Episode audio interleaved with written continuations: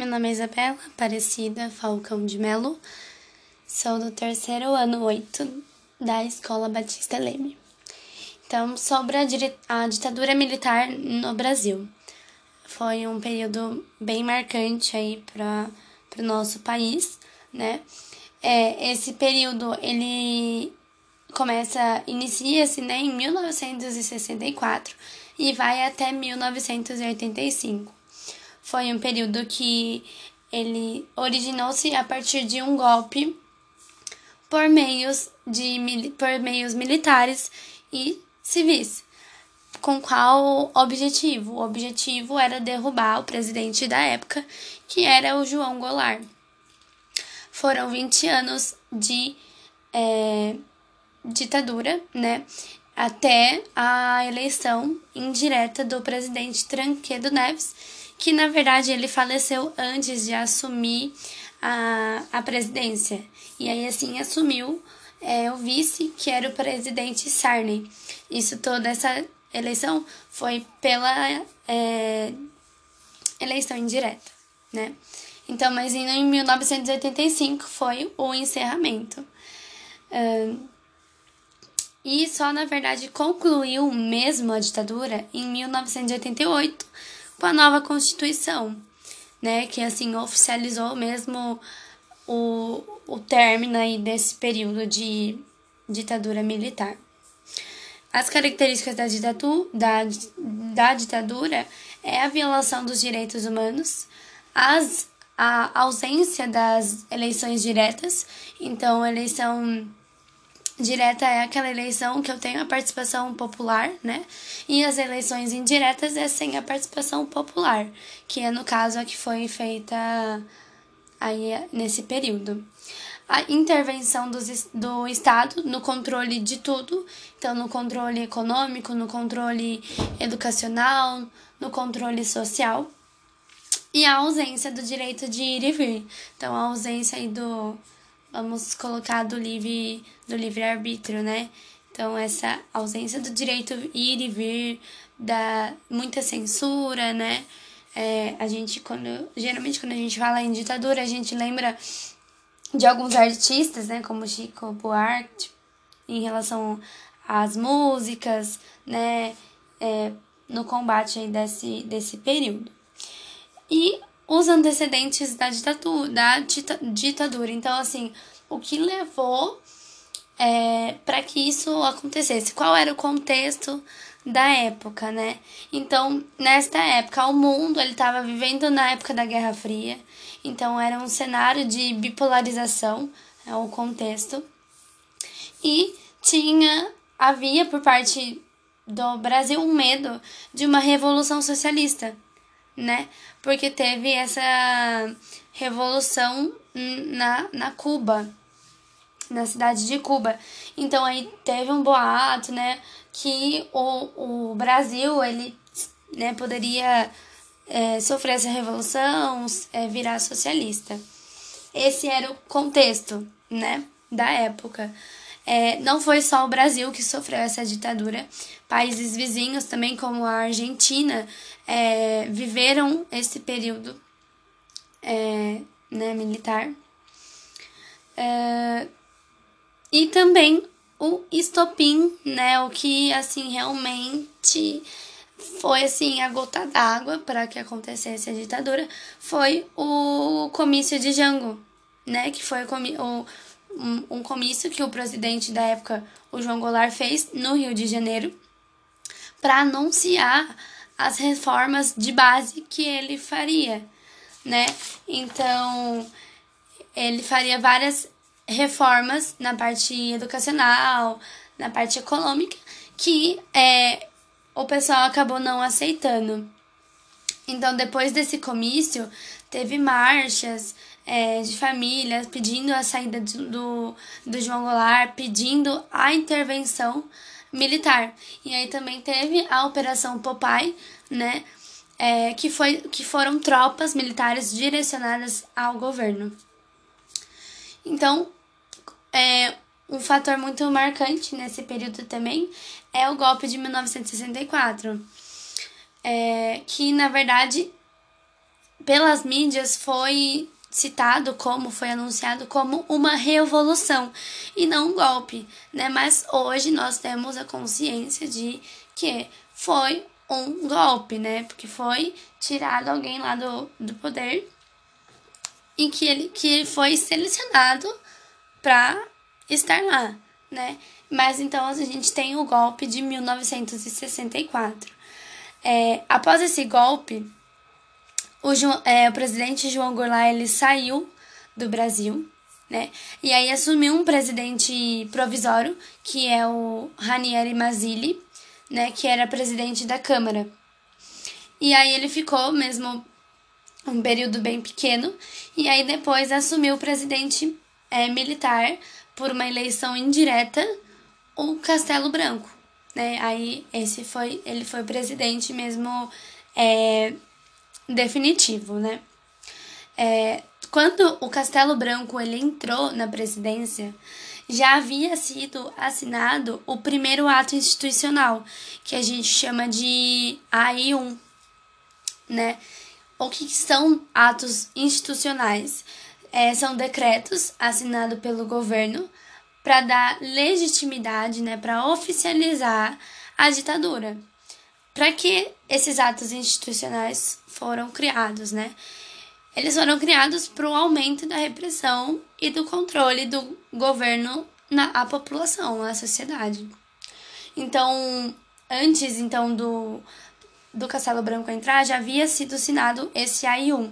Então ele entrou durante esse período, né, do AI1, que foi assinado em 1964 mesmo. É, o que, que ele decretava, né, o, o, o ato institucional 1? Ele, de, ele decretava a eleição de presidente e vice-presidente de forma indireta.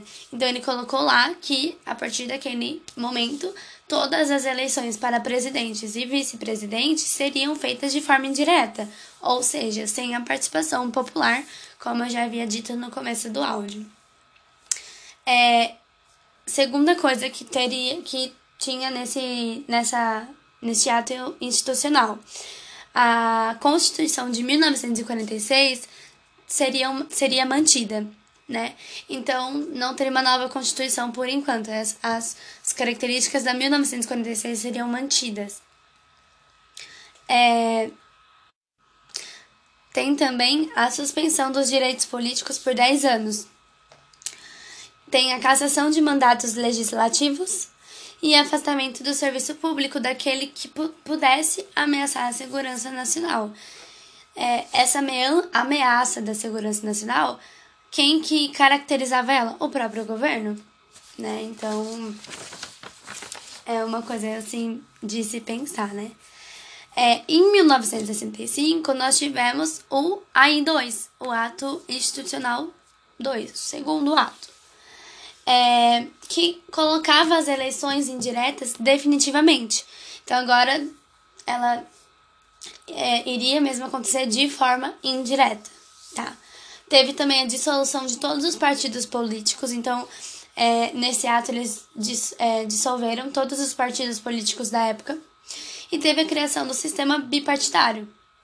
Então tinha é, o partido Arena, que eles eram representantes do governo, né? Então representando o governo, e do outro lado o MDB, que era uma, uma oposição consentida. Eles eram uma oposição, mas já com, com consentimento aí da época. É, nesse ato 2 também teve a ampliação dos poderes do presidente, né? E a ampliação do número de ministros do STF. Do STF. Em 1966, nós tivemos o, o ato 3, o AI3, tá? Então, assim, no, a partir do no 2 e no 1, um, as eleições é, indiretas era apenas para presidente e vice-presidente. No AI3, as eleições indiretas passaram a ser para governadores e vice-governadores também. Então, é, então toda total sem participação popular. É, então, tanto para o cargo de presidência e para o cargo de governador do estado, as eleições eram indiretas. E, além disso, o governador teria direito de escolher o prefeito da capital do seu estado, ou seja, população sem nenhuma participação real.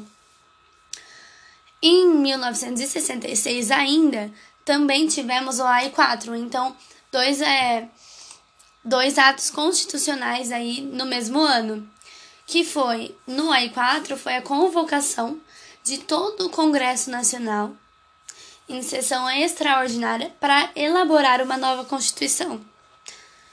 Então aí teve, né, reuniram-se todos num congresso para construir essa nova Constituição, que ficou pronta, na verdade, em 1967. Qual o objetivo? De construir uma nova Constituição, ampliar ainda mais a repressão, né? E dar continuidade nesse período. E em 1968, a gente teve o AI-5, que foi é, o, o ato constitucional mais. O ato institucional, desculpa. O ato institucional mais importante, mais marcante. Por que, Isabela? Porque foi o ato mais repressor, mais. É, que mais legitimou a ditadura, mais ainda do que ela já estava, né? O ano 1968 também foi o ano mais marcante, que ainda é conhecido é, como o ano que não acabou, né? O ano mais longo. Por quê? Porque foi esse ano que teve esse aumento da repressão mesmo. Então, o ato 5, ele legitimiza e oficializa a ditadura ele não só foi assinado pelo presidente, mas ele também foi assinado pelo Exército, pela, pela Marinha e pela Aeronáutica. Então, aí, as três forças armadas, né, aí do país, então, assim, bem mais forte. E por quê? Na verdade, qual que foi o, o estopim desse ato, desse ato institucional? Porque é, na, teve um discurso de um deputado do MDB, lembrando que o MDB era um partido da oposição, né, do governo, oposição, então contra o governo. E nesse discurso de do deputado Márcio, ele incomodou o governo e os militares, né? Então, o que, que ele falava nesse discurso? Ele pedia para as mães que elas não deixassem as crianças desfilarem nas comemorações do 7 de setembro. Porque esse AI-5 ele foi feito nas vésperas da, da independência né, do, do Brasil, do dia né, que é comemorado. Então, o, esse deputado ele pedia para que as mães não deixassem as crianças desfilarem nas comemorações. E também pedia para o povo reconhecer os limites e os problemas deste regime, da ditadura, né, que deste regime que estava acontecendo na época.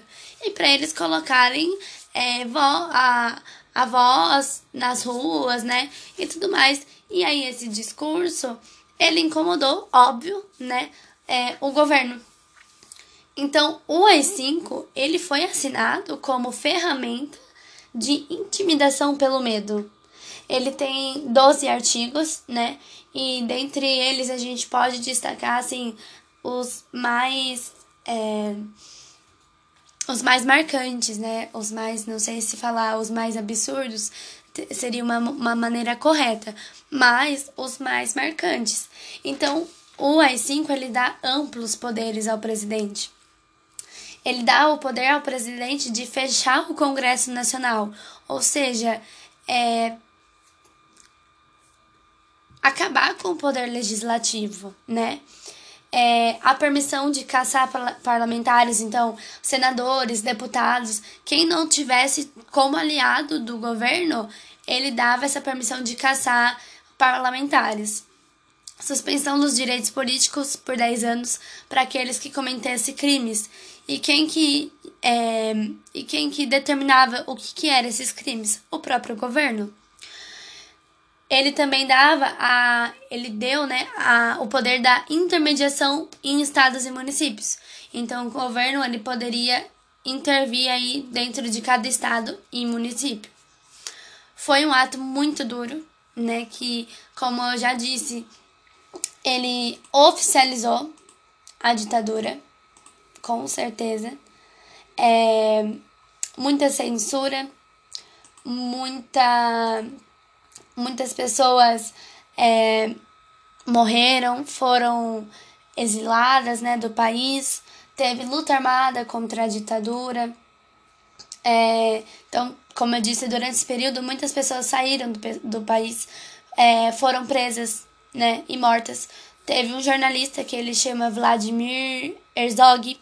É, é, acabaram, essas pessoas acabaram sofrendo aí, né, por tentar, ir contra, por tentar buscar justiça, buscar o melhor regime, mas acabaram que acontecendo algumas coisas assim, algumas tragédias. Sobre a ditadura é isso. Claro que tendo, né, teve muita mais coisas e a finalização, na verdade, da, da ditadura foi marcado pelo movimento Direta Já, né? Mas em relação à a, a ditadura é um resumo assim bem bem resumo mesmo, onde a gente consegue entender e colocar é, na cabeça o que, que foi esse período, que muitas pessoas falam que foi um período muito terrorizante, traumático, né? Mas outras pessoas que eu particularmente conheço falam que, assim, foi um período bom, né? É, eu não consigo entender, eu acho que pra gente que não viveu é um pouco difícil, né, entender, mas para algumas pessoas que eu conheço, que eu mesma, Isabela, já perguntei, é, foi bom, porque tinha ordem. Então, é, é, muito, era muito difícil essa questão de assalto, né, de bandidagem, porque davam um, meus avós, né, me conta que davam um certo horário e as pessoas já tinham que estar dentro de casa, né? Então, tudo em questão de, de censura e tudo mais. Então, assim, Há pessoas que concordam, há pessoas que não concordam, e isso é o direito de cada um. Só quem viveu mesmo nesse período sabe dizer o que passou, né? O que foi bom, o que foi ruim. Mas é, é um resumo é, que foi que eu pelo menos estudei muito, que eu gostei de estudar. É, pelo menos eu tive um pouquinho de noção que o que a gente vive hoje não é nada perto do que a gente viveu. Às vezes acontecem algumas coisas, né, que a gente consegue assemelhar, mas sim, é, o período da ditadura foi um período muito difícil mesmo.